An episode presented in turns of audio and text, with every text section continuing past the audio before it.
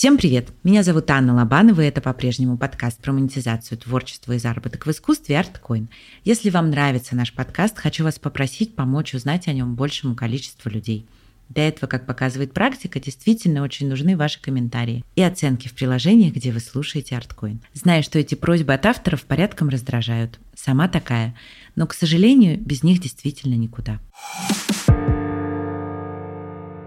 Сегодня со мной Дмитрий Мироманов, автор и руководитель проекта Бабр Пук. Дим, привет. Привет, привет. Давай для начала ты расскажешь нашим слушателям, как так получилось, что математик, экономист, маркетолог пришел в итоге к производству комиксов. Я в один момент понял, что я устал работать на работе. Ко мне пришло осознание того, что я за свои какие-то навыки, таланты и так далее просто получаю какое-то скромное вознаграждение в виде зарплаты, делая богаче там другого человека. И мне это как-то дико не понравилось, мне захотелось что-то своего, а чего-то своего придумать я не мог. Поэтому я пошел туда, где есть идеи, которые еще не реализовали. Это краудфандинговые площадки. Там наткнулся на проект путеводителя по Санкт-Петербургу, спросил разрешение у создателя этого проекта, дядь Миши, на создание чего-либо подобного. Ну и, соответственно, получил добро, сделал что-то свое про Иркутск. Это, собственно, был путеводитель Бабарбук. Ну а потом уже а, в будущем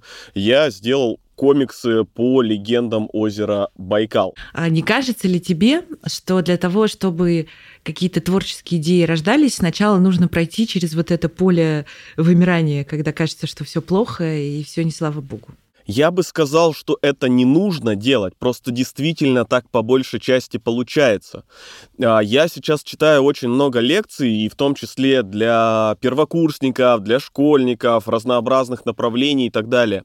И я эту историю своего, ну, можно назвать творческого пути, подаю вот как раз с точки зрения того, что, ребят, конечно, здорово, когда а, в жизни происходит некий какой-то прецедент, который тебя выбивает полностью из колеи и дает тебе возможность заново себя собрать. Но если вы на основе вот такого опыта моего сделаете выводы и примете решение там о смене там профессии или более там углубления в свои какие-то качественные характеристики или таланты, будет значительно лучше. Я никому не желаю переживать этот негативный опыт, который нас делает сильнее. Я очень сильно хочу, чтобы ему учились вот на других людях, таких как я, например. Но возвращаясь обратно к вопросу, к сожалению, так просто происходит, просто происходит чаще. Либо это у людей происходит самостоятельно, без каких-либо надрывов, просто они об этом не рассказывают, потому что это, ну, такой путь, который, ну, есть и есть. А негативный опыт, это вот как раз э, такая путь героя, где ты такой прорываешься, и вот он стоит весь красивый и даже не мертвый, и свои проекты все реализовал. Ты сказал, что первый проект был путеводитель по Иркутску. Почему именно такой какой проект ты решил делать, в чем отличие, особенность была этого путеводителя и так далее? Изначально хотелось сделать комикс, но у меня тогда была единственная художница знакомая, которой я это все рассказал, она такая типа, не, Дим, я в комиксы не полезу, потому что я не умею их рисовать, потому что там есть целая куча тонкостей, которые нужно использовать, и которых нужно знать. Она говорит, я просто не возьмусь. И мы такие, ну давай что-нибудь другое. И такой, о, путеводитель, здорово. Чем отличается мой путеводитель от, скажем так, своего прародителя, от проекта дяди Миши, который взялся как а, референс изначально. Во-первых, у нас более детальная отрисовка, поверхностные отличия. А если глубже, сейчас у меня все путеводители, на каждой страничке есть QR-код,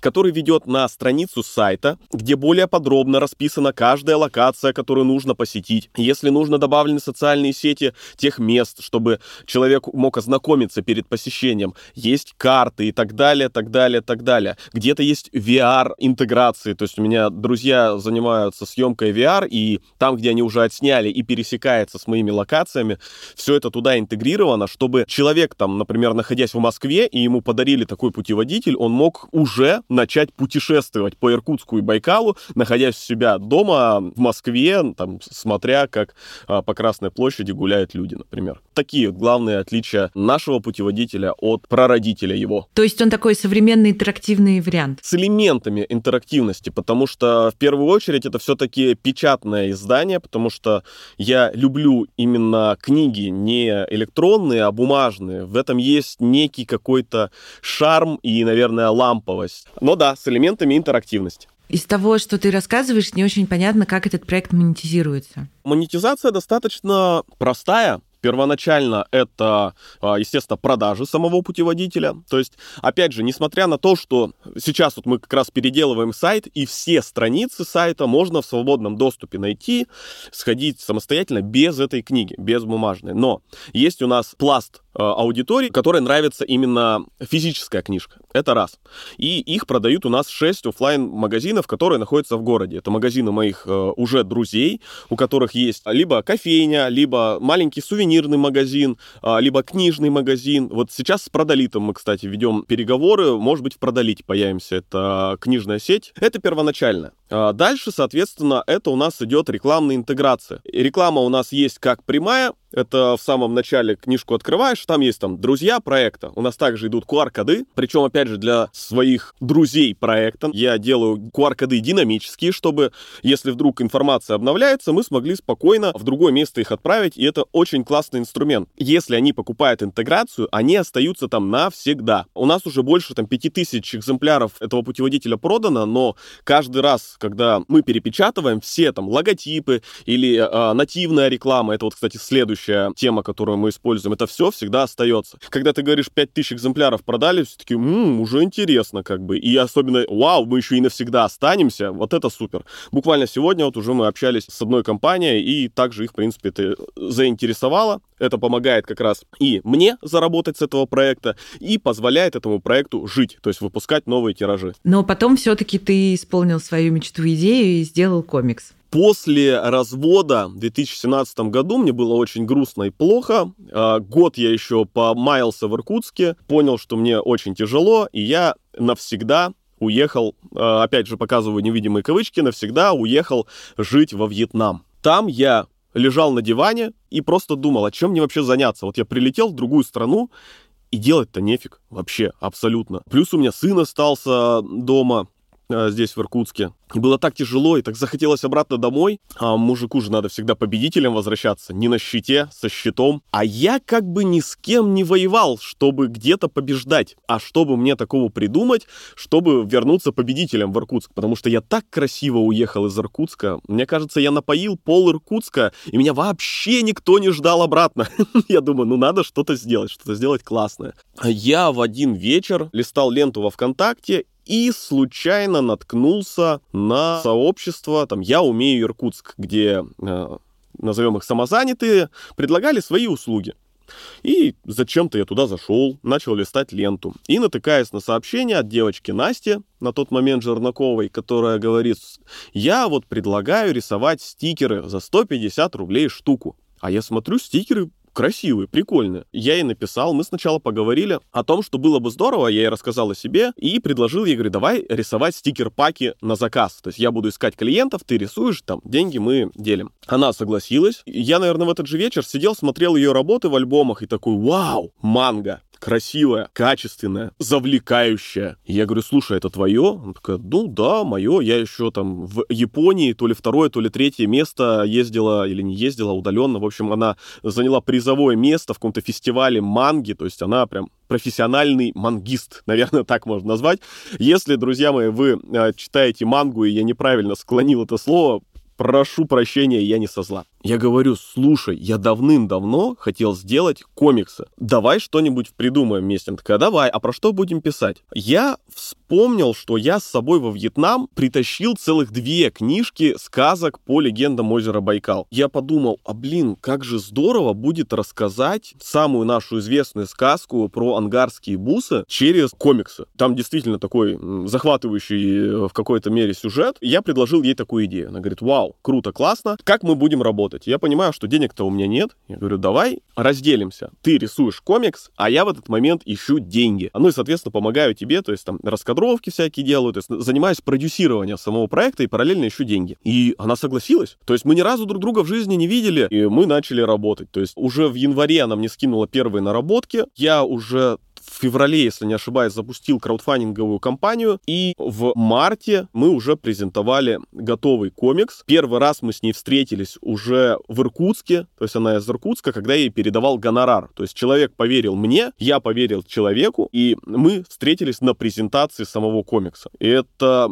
один из самых, наверное, моих крутых кейсов в жизни, когда сам себе придумал задачу, победил, заработал, и до сих пор, то есть это было в 2019 году, до сих пор помогает мне позиционировать себя как неплохого продюсера, который делает качественные проекты. Вот такая вот история рождения комикса. То есть, а дальше уже больше. Мы уже сделали и второй комикс, э, уже «Амулевая бочка», то есть также по легендам. С МТС почти закончили работу по бурятским легендам, мы сделали комикс. В данный момент приступили к комиксу по истории жизни Иосифа Уткина, это наш иркутский поэт. Сейчас я вот понимаю, что вот эти колеса продюсирования, они только-только начинают раскручиваться, и я этому неимоверно рад вообще. Насколько это был дорогой проект и как ты тогда смог найти деньги в новой для тебя области? Как я нашел деньги, я уже рассказал. Это краудфандинг. А точки зрения затрат это стоило 120 тысяч рублей. При условии того, что я не потратил ни копейки вообще. То есть я запустил проект на краудфандинговой площадке Планета.ру, собрал денег, даже больше, там около 125 тысяч рублей. То ли 80, то ли 90 тысяч тогда взяла Настя за работу, и все остальные деньги ушли на печать. Я с этого ничего не заработал, именно с самого краудфандингового проекта, но у меня остался продукт который, собственно, до сих пор жив.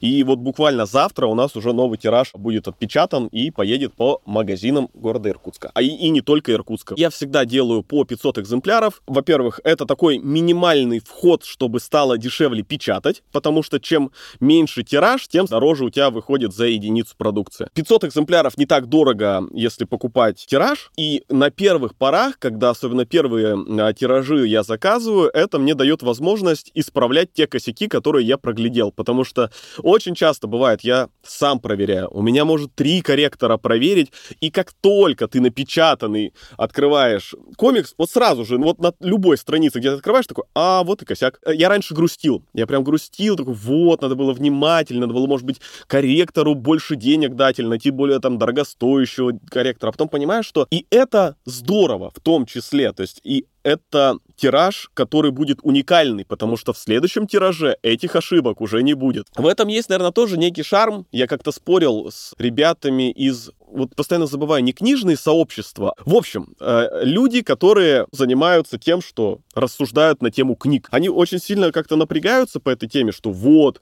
книга и буквы — это единственное, что мы передаем, и все должно быть идеально. Да не, нет ничего в этом мире вообще идеального. И пока мы к этому идеализму стремимся, э, мы ничего нормального не делаем, потому что вот сидим и вот только буквы, предположим, в данном случае высматриваем. Во-первых, я не копирайтер, я не корректор, то есть, и даже несмотря на то, что их нанимают, они также могут допустить ошибки. Ну и что, мне в них камнями теперь кидать, что ли? Я не знаю. По этому вопросу я сильно не напрягаюсь. Но каждый раз, каждый тираж, это опять же мы возвращаемся к началу вопроса, я отчитываю кто-нибудь, кому-нибудь еще даю. Мне, кстати, подписчики э, часто пишут, что во, я нашел вот здесь ошибку, а я вот нашел вот здесь ошибку. Я это все собираю и к следующему тиражу правки вношу, и все. И вот так вот это работает. Опять же, превращая мои книжки в народный проект. Расскажи, пожалуйста, про свой опыт, если сейчас вспомнить самого первого краудфандинга, да, и как ты считаешь, почему у тебя получилось? Поделись опытом. Я бы сказал, не каждый раз становится легче, а каждый раз я делаю новые выводы, каждый раз я пробую тестить новые гипотезы. То есть каждый раз по-разному. Но каждый раз я такой, о нет, в следующий раз я этого делать не буду. И так уже 6 раз или 7 раз или 8, я уже не помню. Каждый раз я такой, не, все, это был последний раз.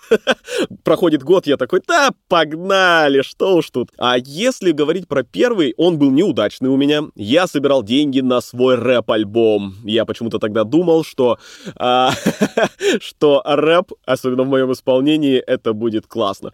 Причем у меня сумма была 20 тысяч рублей. Я собирал. Собрал я на тот момент момент полторы тысячи рублей. Поучаствовал, я точно помню, сестра задонатила. И маркетолог одной из ювелирных сетей города Иркутска. Мы с ней просто лично хорошо общались. То есть вот прям вот буквально там полторы, вроде полторы тысячи рублей. И я сначала такой думаю, блин, я же общественный деятель, и почему любить меня, я же такой классный, и рэп классный, и мы все здоровские. Но нет.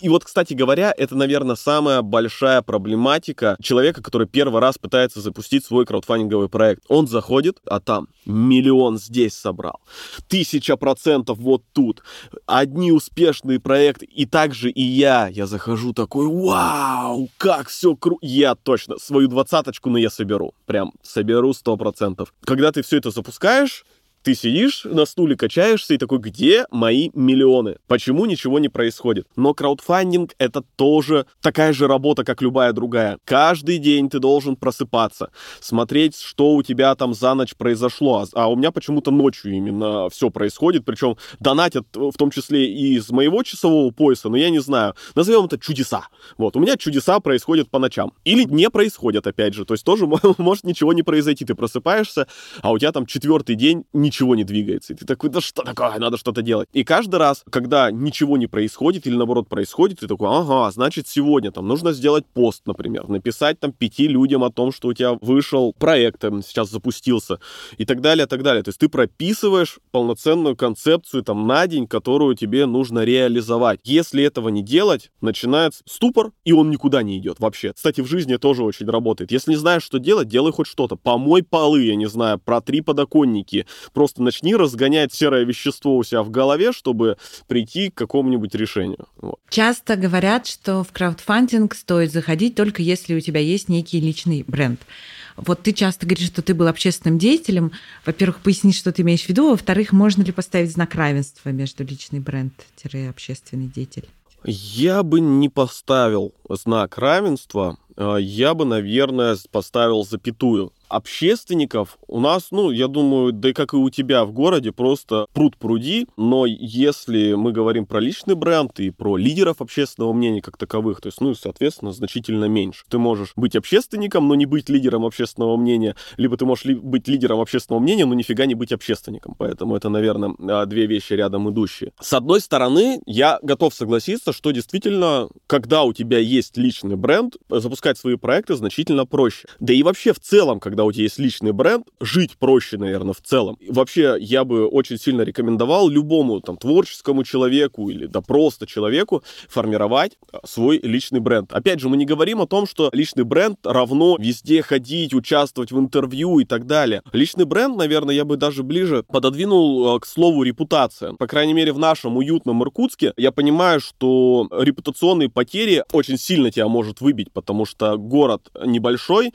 и, соответственно, информация информация о том, что там ты несешь репутационные потери, они будут ну, распространяться значительно быстро. Вот. Но я сам из Братска, но всю свою деятельность вел в Иркутске. Я же не приехал в 2006 году из Братска и такой, всем привет, я Дима. И все таки о, Дима, не настолько маленький город, все-таки давай знакомиться. И теперь весь город меня знает, и я стал лидером общественного мнения, общественным деятелем и так далее. Это постепенно нарабатываемый э, ресурс, который может сделать любой человек. Все, что тебе нужно сделать, это, ну, по крайней мере, говорить о том, что ты делаешь. Вот и все. Как говорил Антон Павлович Чехов, какой бы бред вы ни писали, читатель на этот бред найдется всегда. Я не знаю, чем занимается наш слушатель, но чем бы вы ни занимались, если вы будете об этом рассказывать, вы уже начнете формировать свой личный бренд, который постепенно вы можете использовать э, в тех же краудфандинговых компаниях. Можно и не иметь личный бренд. У нас есть проект один, я так консультационно помогаю человеку. У нее личный бренд такой. Я бы не назвал, что прям супер классный, но недостаточно, скажем так, широкий. В то же время, то есть мы понимаем, что ей нужно делать. Никто не говорит о том, что ты написал три поста и тебе скинули деньги. Хотя такое тоже имеет место быть.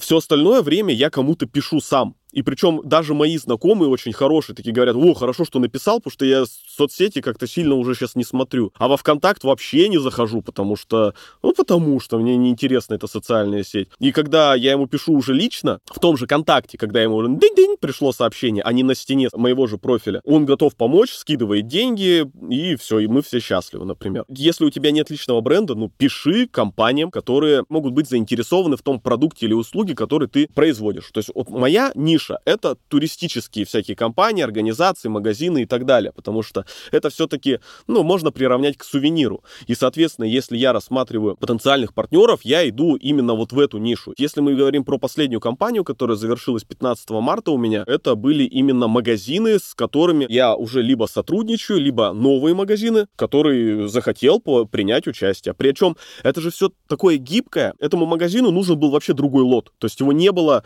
в общем списке. Он такой, а можно сделать вот так и вот так? так вот такой набор сделать? Я говорю, да, конечно, можно. Написал в техподдержку а, планеты, мне тут же добавили еще один лот, и это был единственный лот, он его купил как бы и счастлив. Вот эта гибкость человека как такового как раз и позволяет ему стать либо лидером общественного мнения, либо просто прокачать свой личный бренд до такой степени, чтобы в будущем, запуская свои проекты, реализация их происходила значительно мягче. Давай, исходя как раз вот из твоего опыта, дадим каких-то три совета тем, кто собирается создать свою первую краудфандинговую компанию вот в современных реалиях, что бы ты посоветовал? Не знаю, насколько в данном подкасте это будет корректно, но я всегда этот даю совет не ссать. Ну, правда, это первый и самый важный совет, который я могу дать любому человеку в любом его начинании, потому что всегда страшно, правда, всегда. И мне всегда страшно запускать проект. Опять же, эти репутационные потери ты запускаешь, такой думаешь, блин, а если не получится? Это же все. Какой я крауд-продюсер? Нет, все, нельзя тогда. И ты начинаешь загоняться, но в этот момент самое главное просто взять, как пластырь оторвать и начать делать. Вот для меня точка невозврата это я пишу в социальных сетях. Я написал, то есть все, пацан сказал, пацан сделал. Все, кнопку «Отправить» нажал, смотрю просмотры, где-то даже лайки или комментарии, я такой, ну вот и все, люди теперь знают о моих заявлениях, соответственно, нужно сделать то, что я собрался сделать. Второе, после первого забавно, да, будет звучать, наверное, не бояться проиграть, потому что если встречаются вам люди, которые говорят, что их все кейсы неважно, жизненные или там рабочие, 100% успешные, то, скорее всего, перед вами лгун. Посмотрите на свою жизнь, посмотрите на жизнь своих друзей, родителей, кого угодно. Не бывает идеального ничего. Мы живем не в идеальном мире, и проигрыш, в нем нет ничего страшного. Это очень крутой опыт, благодаря которому вы не сделаете точно так же. Второй раз в то же болото вы не зайдете. Я не буду сейчас, я не инфо-цыган, чтобы загонять эти темы про «вспомните владельца KFC, который 87 тысяч миллионов раз пробовал продать свою курочку, и только на 80 тысяч 37 раз ему дали согласие». Да нет, блин, мы живем э, в России, и если вы только пытаетесь найти свой путь, у нас все будет проще. И что самое интересное, скорее всего, вот этих 80 тысяч семи раз их не будет. Будет 1, 2, 3, 3, 4, 5 ошибок. В будущем они будут какие-то там, может быть, даже дублироваться, если вы что-то не поняли. Но ошибки — это нормально. Поэтому если вы проиграли, если вы запустили свою первую крауд-компанию, я даже скажу больше, скорее всего, она у вас будет неудачная. Она даст вам понять, э, что вы сделали не так, а что вы можете сделать еще. И по последний, пусть это будет проведите предподготовку. Раньше я запускал проекты из серии «Погнали!» А куда мы гоним? Я не знаю подготовьтесь. Во-первых, вот опять же, я постоянно говорю про планету, потому что я точно знаю, что там вот сейчас в данный момент все бесплатно вообще. Запустить проект бесплатно, учебные материалы все бесплатные. Кстати, там есть и мой учебный материал по продвижению региональных и нишевых проектов. Плюс я там, не знаю, у себя в телеграм-канале пишу про подготовку, запуску крауд-проектов. Информации масса, ее можно найти, почитать и подготовиться к началу. То есть те же контент-план, медиаплан, все как в маркетинге. Если вы это сделаете заблаговременно, вам будет проще идти по этому пути. Сравните двух людей. Один идет в поход, просто надев там кроссовки, в которых он ходит по городу, и взяв с собой сникерс, предположим. А есть человек, который надевает специальную там обувь, берет рюкзак, в котором есть еда, там белье какое-то, может, палатка даже. И сравните этих двух людей. Кто пройдет дальше, кого сожрет медведь? Давайте будем честными, сожрать медведь может и того, и другого, но это мы говорим про ошибки. Но в любом случае человек, который больше подготовлен, пройдет, конечно же, дальше. Вопрос такой. Ты говорил, что в первый раз ты бюджет краудфандинговой компании считал так, свои траты, да, производство и гонорар художницы. Как сейчас ты рассчитываешь? Закладываешь ли ты какие-то еще свои гонорары или по-прежнему ты забираешь только продукт? Я смотрю по ситуации, потому что если вот, например, взять сейчас вот компанию, которую мы запустили, там нужно было 200 тысяч. А я всегда крауд-компании, если э, запускаю, то очень плавненько повышаю стоимость, потому что не могу утверждать, что там я смогу эту сумму собрать. Я посчитал, чтобы мне вот все тиражи там комиксов, путеводителей выпустить, это нужно 200 тысяч рублей. Блин, это много. Соответственно, я не закладывал там себе что-то оставить. Я просто понимаю, что все магазины уже такие, Дима, сезон скоро, пожалуйста, нам нужны путеводители. Я такой, ну, значит, еще и пора и проект запускать. По большей части нет, я не закладываю свою зарплату вообще. Я верю, я верю, что просто это все мне вернется. То есть в данный момент я хочу, просто я хочу, чтобы этот проект жил. То есть я зарабатываю деньги на других вещах. А этот проект для меня как ребенок, который, да, он постепенно он такой, где-то монетизируется. То есть иногда я не говорю о том, что я вообще, то есть там ни копейки не получаю. Были моменты, где а, именно Бабарбук мне позволял там покупать еду. То есть с началом пандемии я прям помню, что прям очень прям тяжело было. Я такой, ой-ой-ой, ой-ой-ой. Но там деньги, которые были скоплены на там новые тиражи, я такой, ну, придется, наверное, пока новые тиражи не выпускать. Пошел, куплю себе картошки, предположим. Это нормально? То есть это действительно, вот знаете, родители часто говорят, вот стакан воды бы хоть принес вот, детям. Вот зачем-то, ну, чтобы стакан воды... Вот Бабарбук мне иногда приносит стакан воды, и мне этого просто достаточно. Я на него смотрю, он растет сейчас, я радуюсь, вот как настоящему ребенку. И я понимаю, опять же, как отец, у меня сыну 8 лет, что вкладываясь в детей, есть вероятность, я не говорю, что 100%, но есть вероятность того, что в будущем этот ребенок тебе стакан воды принесет. В разных эквивалентах, но все-таки. Вот поэтому я, наверное, так к этому отношусь. Детей у меня... Во!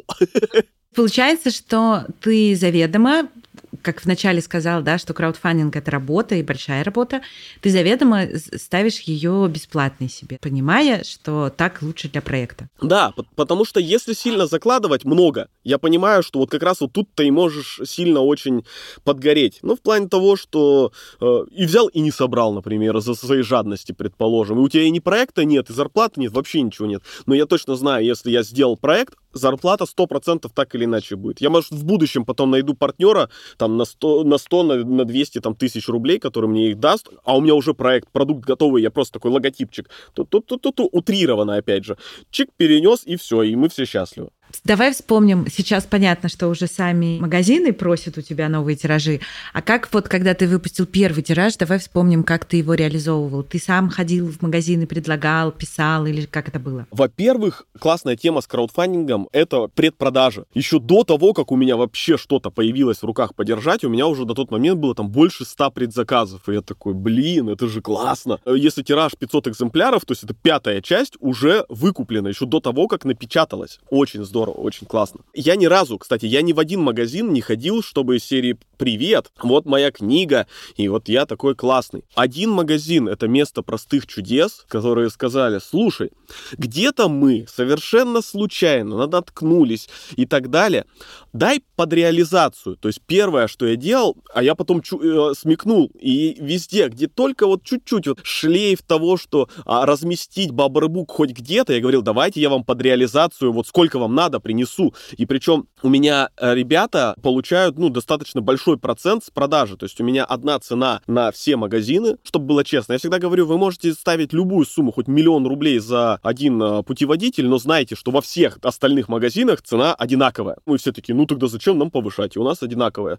цена, то есть я ее сам регулирую. Некоторые иногда они даже говорят, а может быть, ну, не хочешь повысить. То есть и у тебя как бы роялти увеличится, как бы, ну и у нас доход. И мы это все вместе, можно даже сказать, опять же, делая проект народным, мы вместе с продавцами решаем, какая там сумма может быть. Как раз сейчас я собираюсь повышать, потому что цена на бумагу стала больше. Так бы не повышал. Вот эта тема с реализацией, она как раз, опять же, она такая же, френдли. И сейчас я очень часто ее э, практикую, когда кто-нибудь говорит, а можно у нас разместить? Я говорю, конечно, у меня есть стартер-пак, 10 путеводителей под реализацию. Вот я вам их даю, вы э, смотрите, как у вас они продаются, дальше уже вот такая-то цена за опт, э, вот такая розничная цена, то есть вы получаете столько-то, я получаю столько-то, вот все счастливы. Хочу у тебя еще спросить про твой подкаст, который называется «Точка Иркутска». Судя по всему, это такое некое продолжение, наверное, путеводителей. Ну, вообще, как бы я работаю на проекте, меня позвали туда как и говорящую голову, я пишу текста, такой многостаночник. Возвращаясь назад, это очень полезная тема, маленечко учиться всему. То есть я чуть-чуть умею рисовать, чуть-чуть умею писать, чуть-чуть умею аудио монтировать, чуть-чуть умею видео монтировать, но все это позволяет мне быть таким полноценной э, боевой единицей, менеджером, который может делать все. Вот в данный момент, вот сейчас мы закончим с вами, и буквально через 4 минуты у меня начинается подкаст «Точки Иркутска». Идеи, которые не реализовал в Бабарбуке, сейчас э, закидываю в «Точку Иркутска» и делаю некую синергию. Об этом рассказываю, что да, вот я Дима, Бабарбук, и вот я работаю с «Точкой Иркутска». И мне очень нравится, что это вот очень так плавно они перетекают друг в друга, только дополняют. И мне очень нравится. То есть мне разрешают в «Точке Иркутска» иногда писать про Бабарбук, а я а, в Бабарбуке могу, в принципе, ссылаться на «Точку Иркутска», и мне это очень нравится. Назови, пожалуйста, творчество, которое тебя изменило. Не то чтобы изменило, меня очень сильно дополнила моя без пяти минут жена. Вот я бы назвал ее как своей музой, наверное, которая прям на меня повлияла. Фраза «человеку нужен человек», она не то что имеет место быть, она, по крайней мере, в моей жизни такая основополагающая, потому что я понимаю, что да, Одному проще, правда. Прям хорошо, ты делаешь все, что там хочешь, но никто, опять же, тебе не запрещает делать э, все, что ты хочешь с тем человеком, которым тебе действительно кайфово, который чувствует тебя, и во всех моментах, от которых я сам кайфую, она мне еще такая, оп, еще чуть-чуть, вот как ты лезешь через забор, она такая еще, оп, и подбрасывает. Вау, супер, классно, всем советую найти человека, который будет вас подталкивать, пока вы лезете через забор. Если вообще говорить про книгу, я не знаю, почитайте «Бойцовский клуб», а, лучше даже посмотрите, потому что фильм значительно круче, чем книжка. Опять же, она не даст вам ничего такого прям суперского, но это тоже очередная призма, через которую можно посмотреть и понять, да, у меня в жизни все отлично. Как-то так. Да, согласна. Спасибо тебе большое. Рад был пообщаться. Если вы слушаете этот выпуск на площадке, где нет описания, то его вместе со всеми ссылками я, как всегда, добавлю в наш телеграм-канал. Его легко найти по названию латинскими буквами ArtCoin. Слушайте нас на Яндекс Музыке, в Apple и Google подкастах, в Castbox е и ВКонтакте. Спасибо вам за то, что отмечаете соцсети подкаста, рассказываете про него, за ваши комментарии и поддержку. Чудесного вам дня и берегите себя. Пока-пока.